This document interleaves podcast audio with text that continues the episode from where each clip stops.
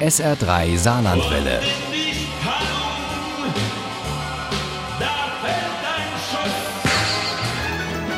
Der Krimi-Tipp. Hier ist der Samstagabend auf SR3. Heute machen wir mit dem SR3 Krimi-Tipp einen Abstecher nach Italien. Nicht so ganz weit in den Süden, wo im Moment ein Hitzerekord vom nächsten abgelöst wird und Feuer den Menschen das Leben zusätzlich schwer machen. Wir bleiben weiter oben in einer beliebten Urlaubs- und Weinregion im Chianti nämlich. Und zwar mit Toskanisches Vermächtnis von Camilla Trinchieri. Uli Wagner nimmt uns mit auf die Reise. Jahrzehntelang war Nico Doyle Cop beim New York Police Department. Aber erst starb seine Frau Rita und dann kam ein Fall, in dem sein Gewissen etwas anderes sagte als die Vorschriften. Nico quittierte den Dienst und zog in die Toskana, die Heimat seiner Frau.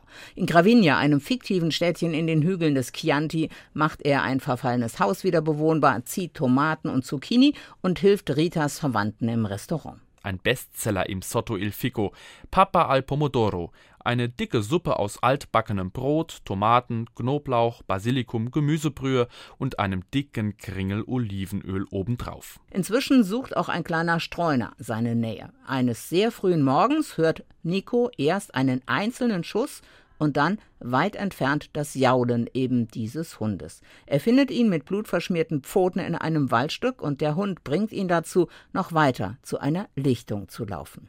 Etwa vier Meter vor ihnen am hinteren Ende der Lichtung lag ein Mann auf dem Rücken, Arme und Beine unnatürlich gespreizt. Die Füße des Mannes steckten in goldenen Sprinters. An seinem Handgelenk weiteres Gold, eine sehr teuer aussehende Armbanduhr.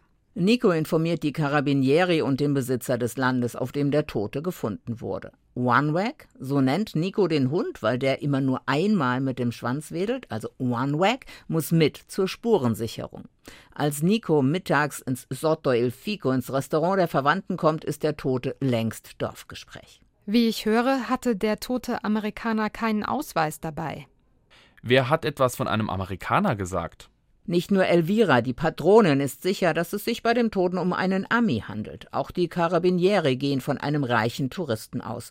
Nur Tilde, Ritas Cousine, denkt in eine andere Richtung. Es war 22 Jahre her. Tilde hatte es geschafft, den Gedanken an Robi fast völlig auszulöschen. Doch jetzt spukte ihr sein besoffenes Geprahle im Kopf herum.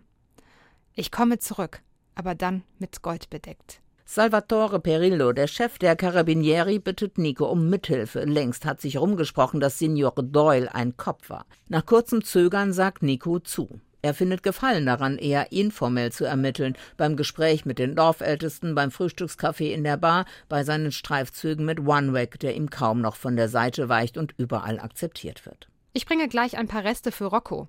Vielen Dank, rief Nico ihr hinterher, aber er heißt nicht Rocco.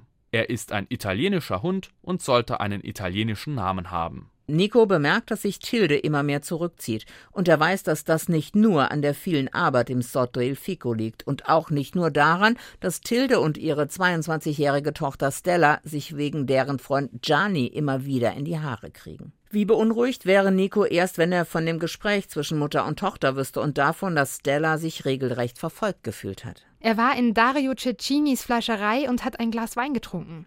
Stella ließ aus, dass der Mann sein Glas fast hätte fallen lassen, als er sie sah. Warum meinst du, er sei der Mann, der ermordet wurde? Ich weiß nicht. Er war so unheimlich. Toskanisches Vermächtnis von Camilla Trinchieri ist ein ganz raffinierter Krimi, der böse Ahnungen genauso weckt wie die Hoffnung, dass es so doch bitte nicht gewesen sein kann.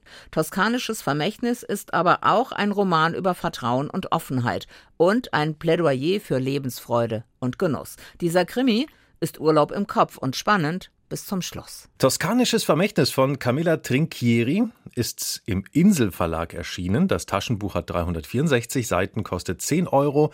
Das E-Book gibt's für 9,99 Euro. Ohne Krimi geht die Mimi nie ins Bett.